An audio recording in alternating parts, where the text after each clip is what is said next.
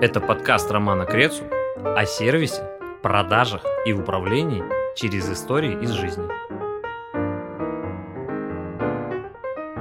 Друзья, всем привет! Это запись второго выпуска моего подкаста. И гость сегодня у нас Андрей Карельский. Ром, привет. Привет всем слушателям, зрителям. Очень рад сегодня с тобой быть на этой записи, потому что у тебя очень длинная, богатая история в общепитии, в кальянной индустрии. Ты достиг серьезных высот, и именно об этом мы сегодня поговорим. О чем будет твоя история? Давайте заранее закинем сразу же. Моя история будет про сервис. Это будет случай из нашей работы, который не так давно произошел. Он неоднозначный, он спорный, и мы сами много его дискутировали.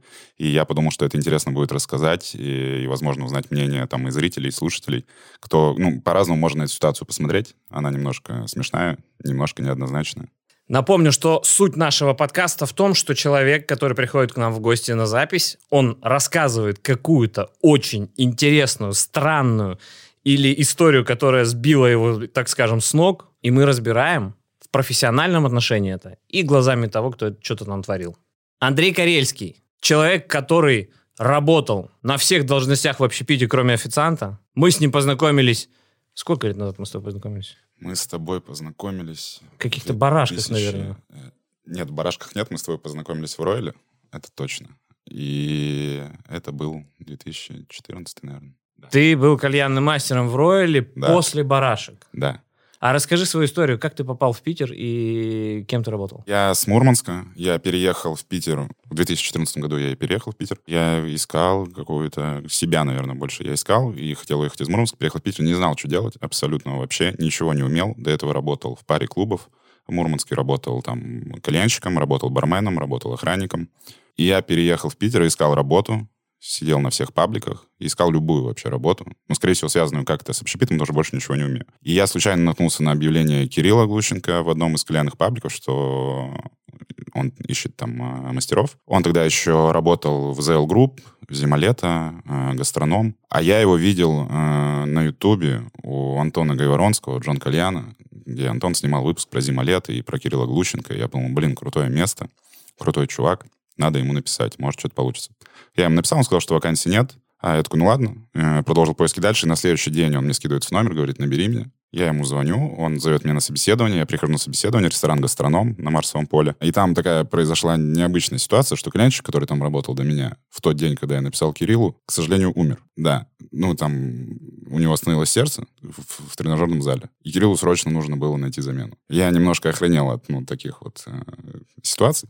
Но таким образом я попал в питерский общепит. Очень жестко, очень странно. И начал работать в гастрономе. Потом я перешел в барашки. Через 4 месяца открывался ресторан барашки. Я перешел туда. И там я проработал больше года. А потом ушел э, к Игорю Заверухе в Smoke. И там уже мы познакомились с тобой. Я тогда охренел. Пришел Глущенко, ты, Игорь Заверуха, Батанов, по-моему. Ну, короче, все мастодонты кальянной индустрии. Я на смене, меня трясет. Надо кальяны выносить, что-то там рассказывать, блин. Я только-только в каль... Ну, именно вот в узкий профиль кальяна я попал там. Потому что до этого рестораны, там все равно немножко отличается. Было очень волнительно, но прикольно. Так мы с тобой познакомились. Сколько лет ты отработал кальянным мастером? С 2012 года до 2020.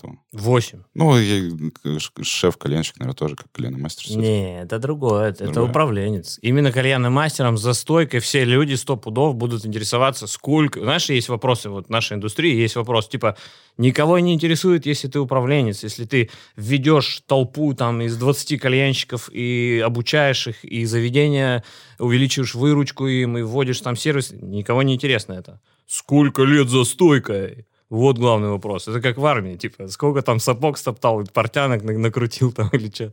Э, ну, за стойкой до открытия первого Танжирса на Гастелло, это какой, 2017, наверное, год был? Четыре года. Ну, да. Нет, пять, получается. Пять лет за 2016. стойкой и потом управленец. Да. Но за стойкой у меня был в прошлом году забавный случай. Я приехал в Хука-бокс покурить. В час дня. Они в час дня открываются, я в час дня приехал покурить. И там так случилось, что кальянщик опаздывал на смену. Ну, а я там всех знаю, ребят, и приходит два стола гостей. А я уже не работаю, уже, ну, типа, давно. Даже в артхуке не работаю. Я думаю, блин, ну, как-то, что, не ждать будут? Я пришел, принял заказ, сделал им два кальяна, вынес. Потом пришел кальянщик. А если сейчас э, Да, гвоздь послушает, страшного. по-любому Да. там кальянщика. Давно был. Я не скажу, кто опоздал.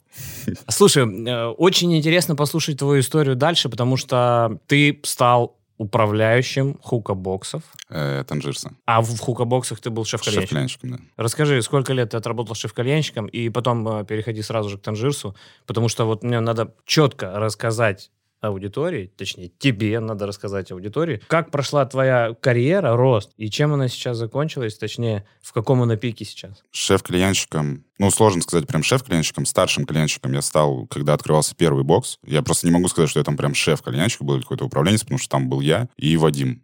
Вот, и нас было двое. И поэтому сложно сказать, что прям шеф-клиентщик. Но там я был старшим. Потом открылся там спустя полгода чуть больше авиатор. Там уже, конечно, штат подрос, и я уже ну, на позиции прям полноценного шеф-клиентщика работал в боксах. И еще через полгода открылся Гастелло. На Гастелло я пошел управляющим и параллельно совмещал э, шеф-кальянство, ну, вот этих всех точек. Ну, потом Танжи пошли, еще один, еще один, еще один еще один.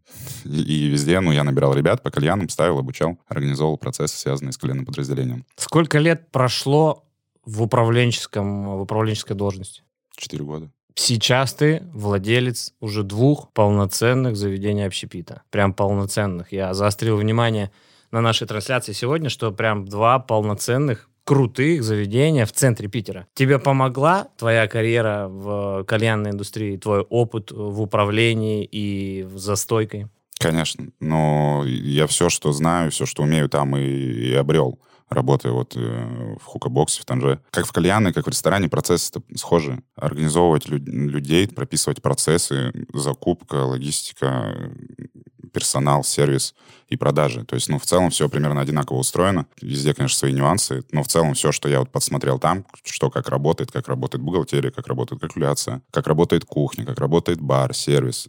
Все вот эти процессы я там изучил, и потом уже на базе этих а, знаний, навыков, скиллов э, смог выстроить свои проекты. Что не хватает тебе в знаниях? Хватило ли тебе тех знаний, которых ты набрал в кальянной индустрии? Для открытия ресторанов без кальянов. Это важно. Знаний всегда будет недостаточно. Ну, что бы ты ни делал, всегда будет то, чего ты еще не знаешь. Есть же такая философская история. Мы не знаем того, чего мы не знаем. То есть мы не представляем себе, что мы могли бы узнать, потому что мы этого просто не знаем. Если переходить от кальянов в ресторанную историю, Сложнее всего было, конечно, с организацией кухни, потому что там меньше всего было навыков и понимания. То есть ты не знаешь, какое там оборудование, какой там инвентарь, что там, какие нюансы, как что нужно. Почему нужен там такой проконвектомат, а не, а не такой. Почему такой холодильник. Сколько тебе нужно плюсовых холодильников, сколько минусовых. Ну и вот это все самое сложное. Но тут э, важно, что с точки зрения управленца, руководителя, больше, наверное, значение имеет не то, что знаешь ты, а как ты можешь найти и подобрать людей, которые будут знать какие-то вещи. Ну, то есть нужно искать специалистов, профессионалов, которые обладают теми знаниями, которые нужны тебе, и организовывать просто их работу. Тогда ты сможешь справиться, в принципе, с тем, чего ты не знаешь даже. Когда-то, когда мы с тобой вместе открывали Хукабокс первый, потом Авиатор, ты смотрел на меня, я видел взгляд твой, когда я дрючил персонал и заставлял их работать по стандартам, требования, знания, я их аттестовал постоянно, они постоянно знали. Как ты считаешь сейчас э, взглядом твоим, как управленца, это правильные мои действия были? Или можно продолжать спокойненько давать им возможность работать, чего-то не знать, где-то не соблюдать стандарты, где-то не знать стандарты, где-то не изучать регламенты, которые прописывают руководство. У тебя сейчас изменилось мнение по этому поводу? Когда мы открывали с тобой боксы, я все равно больше смотрел, да, на ситуацию с точки зрения линейного персонала, потому что я тогда как раз был на периферии этой. А, конечно, да, изменилось слегка мнение о том, а, как работать с персоналом, и, конечно, нужно жестко гонять всех, жестко заставлять всех учить, потому что никто ни хрена не делает сам, пока ты его не заставишь. Все раздолбай, лентяй. Особенно сейчас очень сложно найти каких-то людей, которые какие-то инициативные или просто выполняющие свои обязанности. Пока ты их не пинаешь, никто ничего не делает. И сейчас вы не видите моих эмоций, потому что вы слушаете наш подкаст, но я крайне рад, что то, что я делаю, и делаю это давным-давно, то, что я транслирую обществу, всей нашей индустрии, специалистам, то, чему я обучаю, действительно находит подтверждение в людях, которые сомневались в этом. Потому что, когда мы сталкивались с Андрюхой при управленческой работе внутри заведений, я видел слегка скептический взгляд его на мои требования, потому что, э, ну, в определенный момент, как ты сказал, мы многого не знаем. Как правильно? Мы не знаем того, чего мы не знаем. Какой-то умный человек сказал. Да, мы не знаем того, чем мы не знаем. Отлично. Вот когда я тогда знал, ты не знал. И поэтому иногда даже сопротивление с твоей стороны я сталкивался. Но мы соседними отделами работали. Но мимо я видел такие взгляды, потому что ты был со стороны, с другой. Ты был со стороны персонала. Ну, я тогда еще и молодой был. Ну, это было 4 даже года назад. Ну, это абсолютно разные знания и понимание того, как работает. Сколько лет ты к тому моменту уже проработал в общепите? И в, в каких местах, на каких позициях? И я что там? Коленячек с Мурманска. Тут больше даже, наверное, не возраст, а возраст твоих знаний объем твоих знаний, которые и потребностей, потому что ты столкнулся с тем, что тебе нужно влить, ну, вы вместе с женой, два специалиста, открываетесь полноценное, серьезное заведение общепита и транслируете это уже не в рамках узкой ниши кальянной, а вы транслируете это на рынок ресторанного бизнеса Санкт-Петербурга. Это серьезный шаг. Это серьезный шаг. И за короткий срок. Сколько прошло времени после того, как ты ушел, вы готовили этот проект, и через сколько вы запустили его? Я уходил, получается, из Артхуки в 2020 в августе. В середине августа я передал полностью дела. Уходить я начал в конце июля. То есть там где-то в течение месяца я передавал все дела, и, естественно, пока я передавал дела, я уже думал, что делать дальше, и как раз появилась идея по открытию своего проекта. И, получается, в августе, весь август мы его разрабатывали, там продумывали концепцию, идею, все остальное. С 1 сентября начали стройку, и в начале января мы открылись. Полгода? Ну, 4 Чуть месяца, четыре с половиной месяца. Ну вот, это крайне короткие, ну, урезанные сроки для открытия ну, ресторанного проекта. Это немного, да. Да, потому что, ну, я представляю, с чем ты столкнулся, с каким объемом информации, которую ты нужно переварить и переложить, делегировать, так сказать. Если ты не можешь решить проблему, найди человека, который сможет ее решить. Тоже да. какой-то умный человек сказал. Я этим пользуюсь постоянно. Но, а не пора ли сказать, как называется твое заведение? У нас сейчас два. Проза — это концепция брекфаст-бара то есть это прям завтрачный формат. А, очень вкусно, очень красиво. И последний, вот недавно, который только что открывшийся, Сайго. Это Изакая бар. А, переосмысленная Япония. Так мы позиционируем. Такая нестандартная. Я был и там, и там. Я любитель завтраков. Э, я в Петербурге периодически, мы с э, друзьями периодически в Петербурге находим какие-то, тестируем какие-то новые места с завтраками, потому что это прикольно, выходной день куда-то поехать, вкусно поесть. И я люблю кушать на завтрак Бенедикт. Бенедикт с лососем – мое любимое блюдо на завтрак. До того момента, как я попал к вам в заведение, я любил завтраки в Моне. Я ел всегда в Моне свой Бенедикт и очень его любил. Попробовал у вас, и это не лесть, это так. Э, он вкусный, он очень вкусный, и я теперь захожу к вам периодически туда поесть. Кайф, это круто. И недавно я был во втором вашем заведении. Оно оба заведения очень стильные. Дизайн, интерьер — это очень важный момент в ресторанном бизнесе, и он такой захватывающий у вас, интригующий.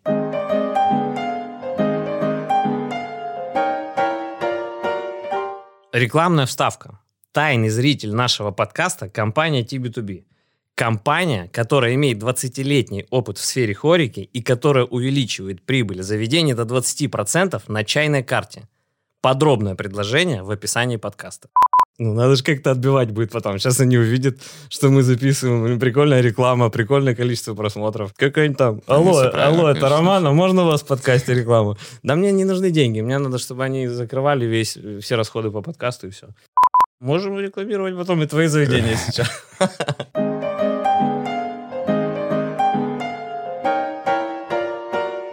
Ну что, к истории? Да, можно. История. Произошла не так давно, в начале лета, где-то, наверное, в мае. У нас в ресторане «Проза» есть летняя веранда. Она расположена таким образом, что ты просто идешь по улице и сворачиваешь в арку, и это сразу же веранда. И через нее дальше вход в ресторан. Летом э, там довольно большой трафик э, людей, пешеходов по улице. Когда идет сильный дождь, очень часто люди забегают э, в арку под, э, под наш навес. У нас скрытая веранда, а, там никакие дожди не страшны. И они забегают просто переждать дождь, пока он закончится, чтобы дальше идти не мокнуть. Где-то вот в начале лета, в мае, нам прилетает отзыв. Пишет девушка о том, что прогуливалась по городу с дочкой, пошел дождь, они забежали под навес, в нашу веранду. И так как там много было людей у входа, столпились, также переждали дождь, они присели за стол, за крайний столик свободный присели. К ним подошел официант, предложил сделать заказ, они ничего не хотели заказывать, и тогда официант, это со слов ну, гостя, ответил, что директор просит их тогда покинуть ресторан, потому что нельзя в ресторане находиться, ничего не заказывая. Я читаю этот отзыв, я в ахере немножко, потому что, я не знаю, ну, Я зову управляющую. Говорю, ты такое говорила? Она говорит, нет, я такого не могла сказать. Я бы спросила у тебя, как минимум. Либо уж тем более точно такого бы не говорила. Мы зовем официанта. Это прошло вот пару дней, пока мы там отзыв этот увидели. Зовем официанта, садимся с ним, разговариваем, почему он так поступил, почему он так сказал. И то есть он руководствуется тем, что как бы гости должны что-то заказывать в ресторане, там так и так, поэтому он вежливо попросил а, гостей удалиться. И, возможно, эта ситуация была бы не очень а, вопиющей, но больше всего меня бомбануло именно с его формулировки, что ему директор сказал. То есть, по сути, он там меня, моего управляющего, говорил от его лица, что директор ему сказал так сделать. То есть он себя ответственность снял. А гость написал нам, что вы плохие люди, подобрее надо быть, что вообще за позиционирование. А я ему говорю, зачем ты так сказал? Тебе кто сказал такое? Мне никто не говорил. Я сам так решил сказать. Говорю, то есть ты принял решение сам, ни с кем не посоветовавшись, не согласовав, не спрося своего руководства, принял решение и еще и заведомо за это решение себя ответственность снял. Короче, я посчитал, что это дикое свинство вообще, что человек так поступил. Меня, я был возмущен категорически. Я, для меня важно просто, что люди, с которыми я, я работаю, чтобы они понимали что-то у себя в голове вообще в целом в плане сервиса, потому что э, в сервисе много нюансов, много всяких тонкостей, но самое банальное и самое простое, что есть в сервисе, надо просто быть доброжелательным к людям. Все, если ты вот у тебя это в голове присутствует на постоянной основе, то весь сервис дается очень легко, любые косяки всегда можно исправить, если ты действительно искренне к людям доброжелателен, гостеприимен. Все остальное, там, с какой стороны гостю приходить, подходить и что, как разговаривать, это все мелочь. Важно, чтобы э, изначально фундаментом сервиса был именно доброжелательность. У меня сразу появляется ряд вопросов к тебе, как э, к владельцу бизнеса. Кто нанимает, в принципе, в компанию людей? И есть ли у этого человека понимание, что у людей, которых он нанимает, должно быть понимание дружелюбности и основ сервиса? Наймом у нас занималась управляющая, и этот молодой человек работал на тот момент у нас две недели. Мы его только взяли, а, он прошел собеседование, и в целом довольно успешно проходил стажировку вот до этой ситуации. Поэтому просто изначально она не разглядела, видимо, в нем а, какое-то такое вот отношение и излишнюю инициативность в, в спорных моментах. У вас были на тот момент инструкции, как себя вести с пустыми столами, с людьми, которые присели, или с людьми, которые попросили стакан воды запить таблетку, например? Стакан воды была инструкция. Всегда рады. У нас в целом э, вода питьевая бесплатная. Мы подаем ее всем гостям, кто желает. Нам не жалко. Насчет э, инструкции с пустыми столами и гостями, которые присели, на тот момент не было. А теперь есть? Конечно. И зачастую, в принципе, если уже сразу начать рассматривать со стороны экспертов, к сожалению, Ошибки будут всегда. Но эти ошибки можно избежать, если управленец грамотно их фиксирует и создает на это инструкции, регламенты, политики, как угодно это называйте в компании, как оно у вас называется внутри компании. Но важно, чтобы управленец всегда держал руку на пульсе. И именно этот момент будет вести компанию к развитию. Особенно если компания работает с людьми. Если у них живой активный зал, это может быть там, не знаю, парикмахерская, ресторан, кальянная, ну то есть сервис с людьми. И вот когда управленец сидит в кабинете и занимается своими аналитическими делами и всем остальным, и внедряется только тогда, когда какой-то кипиш, эффективности будет мало.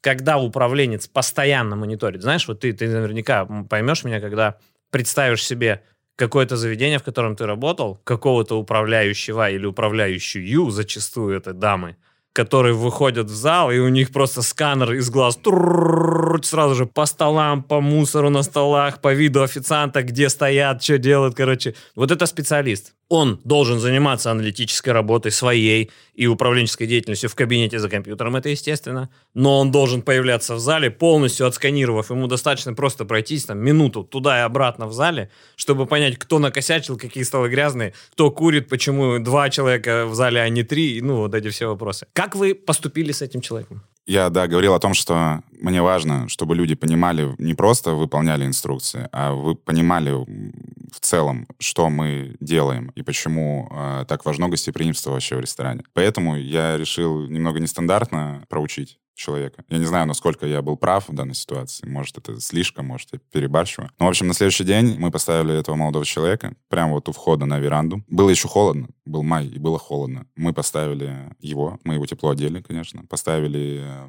уличный этот газовый обогреватель ему рядом. Поставили столик, и он должен был весь день всех, кто проходит по каналу Грибоедова мимо ресторана, угощать чаем. У него на столике стояли несколько термосов, несколько проливников, и он должен был заваривать чай и всем, гости, не гостям, а всем прохожим предлагать выпить горячего чаю. Э, мы ему это объясняли, что раз ты один раз повелся негостеприимно, то теперь ты должен проявить свое гостеприимство для всей этой улицы и всех людей, которые на этой улице окажутся. Ему было максимально неловко, потому что было очень холодно, во-первых, он стоит трясся, и, ну, ну, очень странно подойти к человеку на улице и предложить попить чаю. Ну, все такие, типа, чего? Что? Ну, это как, как э, листовки раздают. Да, но э, к листовкам все привыкли, что тебе дали листовку, листовку, рекламу, понятно. А тут чаем кто-то угощает. Чего? Зачем? У меня вопрос. Этот человек у вас работает? Да нет, конечно. Он уволился там через неделю, через две, наверное. После Сразу же. А уволился из-за ошибки или уволился из-за наказания? Э, он обиделся из-за наказания. Но мы, на самом деле, было очевидно и сразу же по ошибке, что мы вряд ли сможем с ним сработаться. И просто вот это наказание было как, на мой взгляд, такой небольшой ему пища для размышления просто. Что он сделал не так и почему такое наказание именно. Урок на будущее? Ну, типа, да. Как думаешь, он понял? Мне кажется, нет. Очень часто, подводя итог последних нескольких предложений, очень часто персонал как раз с отсутствием понимания, что такое сервис, кто он в принципе в заведении, какую роль он выполняет. Очень часто, кстати, сейчас наперед забегу, концепция заведения и политика заведения не дает ему того самого понимания, кто он, какую роль он играет в этой компании, в этом заведении, и как ему передавать эту концепцию и эту идеологию, которая зашита в заведении вами, как владельцами. Как ему передавать это аудитории дальше? И если вы сказали дружелюбность, ему нужно объяснить. У всех понятие дружелюбности очень разное. Вчера, буквально, я позавчера э, видел пост у Сысоева, по-моему, где-то, о том, что, типа, ребята, что вам важнее, когда вы придете в заведение, friendly сервис, но дружелюбный, или э, грамотный сервис, но холеные, типа. И я им пишу, в смысле, а почему одно другое должно отменять? Если это friendly сервис, то я должен терпеть официанта безграмотного, который не понимает, что справа правой рукой и тыкает мне своей рукой локтем в нос? Или подмышку мне свою суешь, я понюхал. В этом прикол. Почему? Почему люди... Так там комментариев штук, не знаю, 50 вылезло, и кто-то пишет, да, дружелюбность важнее. Кто-то пишет, да, сервис важнее. А я пишу, ну, я там прям бомбанул пару раз. В смысле? Почему одно другое это отменяет? Почему оба не должны быть обязательными? Типа ты дружелюбный, круто. Если в вашей концепции зашито быть friendly, быть близко. Ну, friendly опять это очень размытое понятие. А испорченное просто. Ну, скорее в кальянной индустрии оно испорчено, чем... А хотя, я не знаю, может, не, и в ресторанах. ресторанах тоже есть. Просто создалось ощущение, что френдли это типа позволено больше, чем обычно. И это проблема, потому что одно дело, когда ты тактично, грамотно, профессионально, но в определенном формате общаешься с целевой аудиторией, потому что зашито это в концепции, и тебе сверху продиктовали, как официанту, вот так разговаривать можешь, на «ты» можешь, можешь э, на «вы», там, как правильно прошито в концепции это. С такими-то словами такие нельзя говорить, такие можно, и, в принципе, формат общения вот такой. Но при этом этот официант должен знать основы сервиса. Он должен подходить с одной стороны и с другой стороны рукой. Ну, типа, справа подошел, правой рукой дай. Слева подошел, левой рукой дай. Увидел одно, подойди, так убери, зачисть. Вот это меня бесит очень сильно. Банальнейшая вещь. Зачастую происходит это везде, даже в серьезного уровня заведениях. Подходит официант, приносит блюдо и говорит «карбонара». И стоит, смотрит на нас. Знаешь, почему смотрит? Потому что на столе все занято. И он мне предлагает нативно. Вот он мне предлагает, слышь, ты зачисть мне стол, я поставлю твою карбонару сейчас. Банальнейшая же вещь. Это даже не сервис. Это просто ну, какое-то развитие человека. Просто, да. Ты типа, ну, если ты идешь какать, тебе нужна бумага туалетная. Ну, типа, вот до такой степени. И они подходят к столу и типа, ваше блюдо. А еще прикольней, я что-то даже нагрубил недавно официантке, мы были в итальянском, как называется у нас в Питере? Бистро, что там?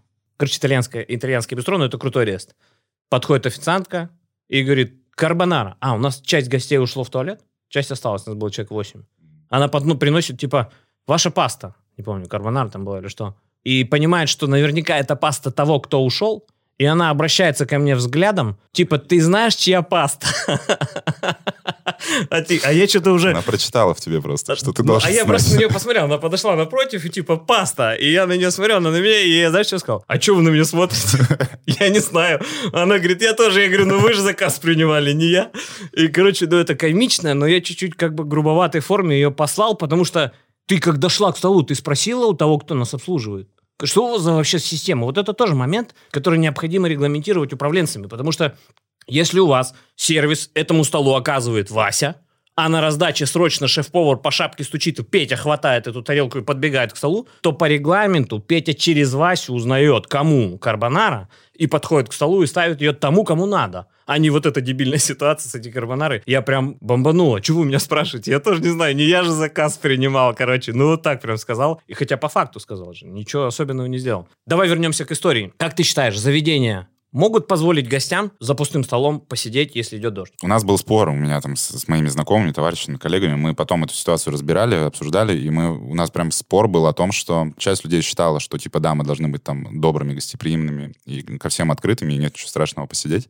А другая часть говорила, что нет, типа, ну, ты ресторан, если ты приходишь в ресторан, даже если просто переждать, ну, закажи там чай или еще что-то. Тут больше зависит от того, ну, от самой концепции идеи. То есть в моем понимании, вот, ну, я занимаюсь рестораном, для меня супер важен каждый, кто даже просто взглянет на мою вывеску. Потому что я материализовал свою идею. Я выразил свою какую-то концепцию, свою мысли через открытие ресторана. То есть я в мир в этот материальный принес какое-то что-то вот сделал. И мне важно, что люди обращают на меня внимание просто, мимо проходя, просто где-то увидев. Они никогда не придут, может быть, никогда никому не расскажут. Тут смысл не в маркетинге, там, не в коммерции, а просто, что люди вообще обращают внимание. И я транслирую через ресторан свои какие-то идеи, свою философию.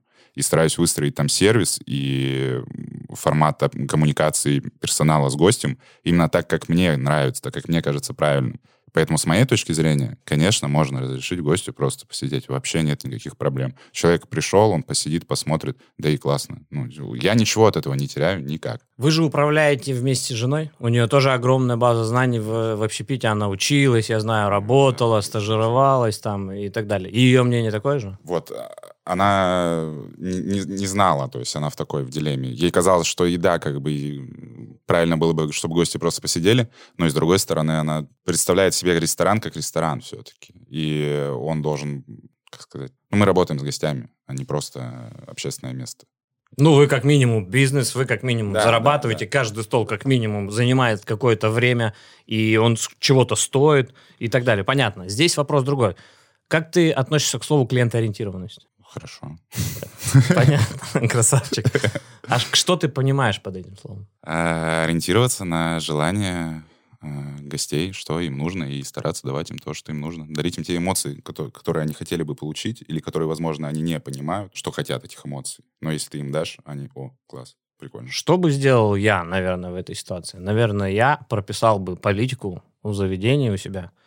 Если идет ливень, и люди забежали к нам спрятаться, налейте им чая. Мы угощаем, да, Налейте им бесплатно горячего чая в одноразовые стаканчики, раздайте их, они брендированы должны быть. конечно. И когда вы наливаете этот чай, даете и говорите, не надо ничего платить, нате погрейтесь, чтобы не заболеть, мы вас очень ждем, вас и ваших близких, и передавайте им привет. Да, у нас была похожая история, э, ну, короткая. Митинги Навального шли, когда вот они там были давно. И все митингующие шли по нашей улице, и они заблокировали проезд. Ну, то есть они просто толпой шли, машины не могли проехать. И у нас у окон остановился автомобиль, потому что просто он не мог проехать. И мы смотрим в окно, и он стоит уже ну, 10 минут, 15 минут, 20 минут просто на месте. Мы сделали два кофе, просто вынесли, ребят, потом кофе пока ждете. Ну, Мы тоже ждем гостей, вы ждете, когда это закончится. Попейте кофе. Ребята пришли на следующий день позавтракали. Вот я об этом и говорю. Такое внимание создаст вау-эффект у человека. И этот вау-эффект, он раздаст еще тысячи людям.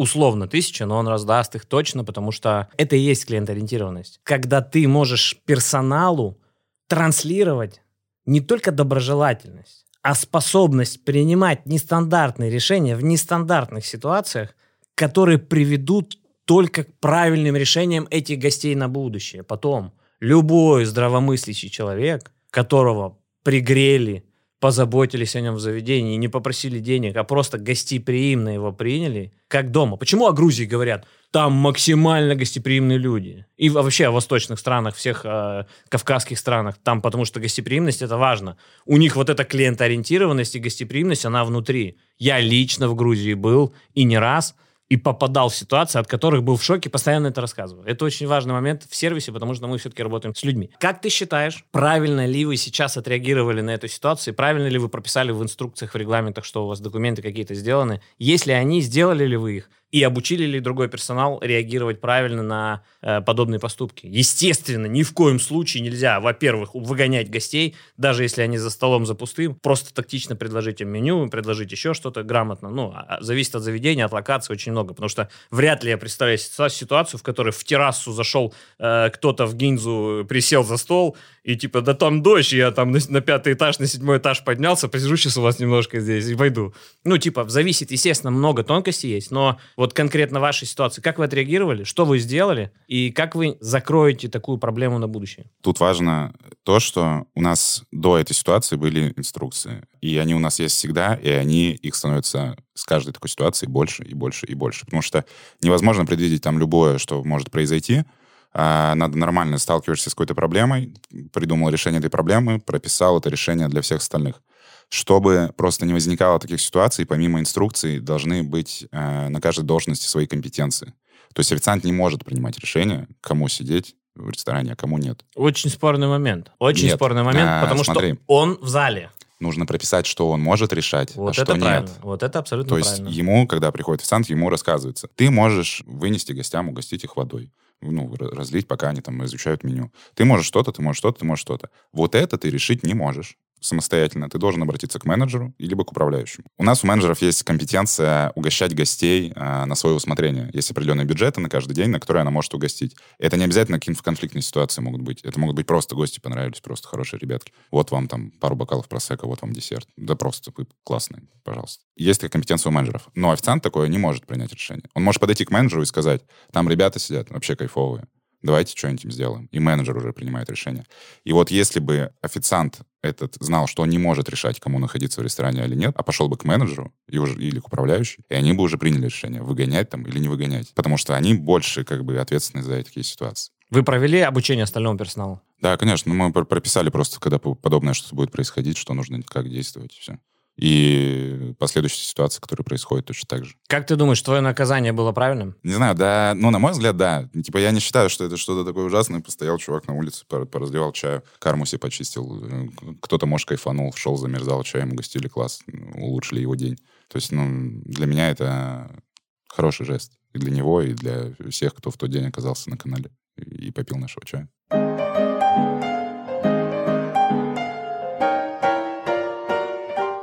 Рекламная вставка. Тайный зритель нашего подкаста – сервис от Романа Крецу на Hookah Club Show. Продажи стендов уже стартовали, и, естественно, стартовали продажи наших услуг для стендов по оказанию сервиса, предоставлению оборудования, персонала обученного и все, что входит в работу стенда на Hookah Show. Ссылки будут в описании. Забронируйте себе команду профессионалов для своего стенда по самым выгодным условиям прямо сейчас.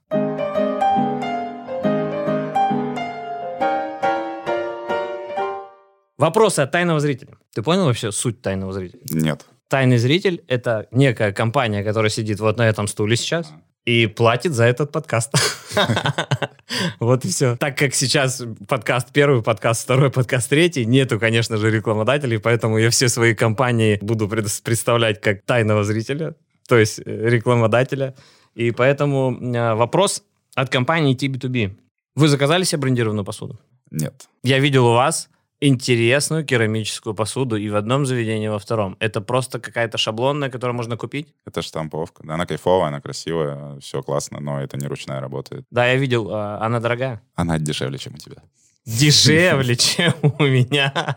Серьезно? Но это не ручная работа. Да, я понимаю. Ты считаешь важным а, брендировать некие элементы посуды, приборов, салфетниц, столов, столешниц, не знаю, чего угодно? Да, конечно. Да, но это не должно прям нарочито быть повсюду везде, облеплено везде логотипом, иначе это, ну, это не стиль просто. А так, конечно, да и это здорово. Просто это должно выглядеть круто, потому что если ты размещаешь где-то свой бренд, ну, ты отвечаешь за то, как это выглядит и то, как этим пользуются. Мы будем потихонечку, я думаю, что-то делать. Мы, в принципе, сейчас максимально стараемся забрендировать, ну, всю хоску, типа, все там салфетки, не салфетки, все вот это. Это же тренд. Это тренд, потому что люди оценивают. Я очень люблю, когда антисептик на столе, как, как духи брендированные заведением. Я очень люблю мыло, когда брендировано заведением, когда салфетки брендированные. Ну, в общем, это, это стильно смотрится, и это хочется фоткать. Это хочется фоткать, это хочется забрать себе. Вот у нас антисептики стоят тоже, их периодически, они пропадают периодически. Меня управляющий постоянно бесится, блин, надо новый заказ антисептики, деньги тратить. Я говорю, пропали, слава богу. Человек ходит еще две недели в сумочке, носит этот антисептик, смотрит на наш логотип каждый день. Прекрасно. И еще и показывает его еще другим. показывает. Круто. Слушай, а кто делал чайную карту у вас? А, я делал. Это понятно, я видел. Вопрос-то с подковыкой был. Слушай, да. Ты не считаешь, что чайную карту можно развить, на, чтобы она давала серьезный доход? Ее можно развить. У нас чайная карта компактная, но я ее формировал на основе тех знаний, которые приобрел в, в работе с тобой, потому что ты разрабатывал э, чайное все пособие для Танжей, и я, как э, человек, который ездил по Танжам и запускал и обучал там персонал во всех городах, знал наизусть это твое пособие и всем его рассказывал. Поэтому я там, основываясь на этих знаниях, сформировал нашу чайную карту. На ней можно хорошо зарабатывать и нужно, но нам очень хочется зарабатывать на алкоголе побольше. А тут же вопрос, а, одно другое как бы не... Не исключает. Типа, конечно. ты считаешь, что человек пришел, типа, так, э, пожалуй, побухаю, буду Чайку пить чай. так не решается. Так не решается. Мне кажется, кто-то такое может. Вряд ли. Ты не потеряешь э, гостя, точнее, средний чек от гостя, если он передумает пить коктейль за 500 в пользу чая за 500. Это невозможно фактически. Единственное, что может быть, это когда безалкогольный коктейль водителю, какой-нибудь прикольный или фреш, или что-нибудь еще, в пользу чая.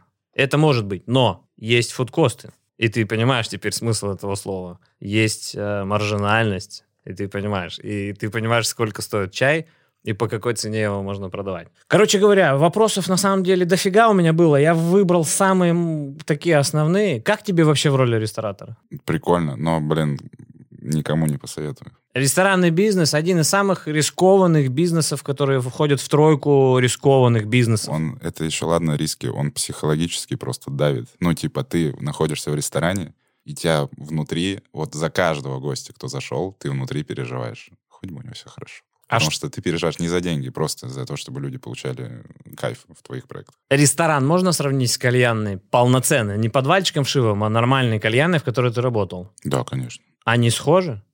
Страх у учредителей такой же, как у тебя страх, чтобы гости, у гостей было все хорошо? Там так же? Я думаю, да. Ну, типа, человек, который делает э, проект и вкладывает в него не просто денег вложил, а человек, который действительно как бы какую-то идею закладывает, конечно, он переживает за то, что будет происходить там. Как вы делите с Ксюшей пополам э, или не пополам управление? Это же, наверное, сложно.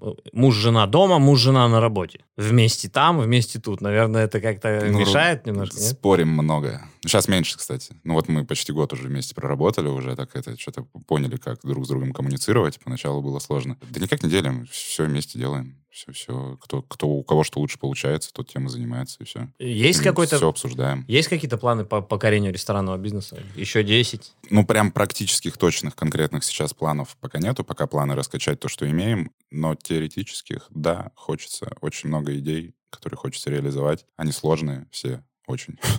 Но я думаю, что в скором времени мы займемся ими. А да, как, хочется. как вы открыли такой серьезный проект, в центре Питера. Это же серьезные инвестиции. Где взяли деньги? А, у нас партнеры, инвесторы.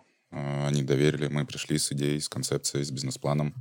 Сказали, вот так и так, хотим сделать то-то, то-то. Нужно, нужно столько, столько денег. И, нам поверили. И мы открыли. Денег не хватило, правда. Пришлось просить еще. Как всегда, стандартная история. А, ты знаешь, я вот э, хотел подытожить сейчас твои слова тем, что мы прописывали в анонсе любой сотрудник любого заведения на любой должности имеет шансы вырасти в любого человека. Кто-то стал космонавтом, реально. Кто-то стал президентом. Кто-то стал Илоном Маском. Кто-то был кальянщиком, стал владельцем двух заведений. Кто-то подкаст записывает. и вещает о сервисе. У всех своя судьба, но делай, развивайся, учись и добивайся серьезных результатов. Надо очень много работать. И все. И немножко везения. Вот на этой волне и закончим. Большое тебе спасибо, очень было Спасибо, интересно Ром. с тобой пообщаться. Надеюсь, этот подкаст будет очень интересен людям, будет много прослушиваний и много лайков. Кайф. Спасибо. Спасибо, пока. Всем спасибо. Пока-пока. Спасибо за внимание. Читайте меня в телеграм-канале Крецу о сервисе и не только. И подпишитесь на мой инстаграм.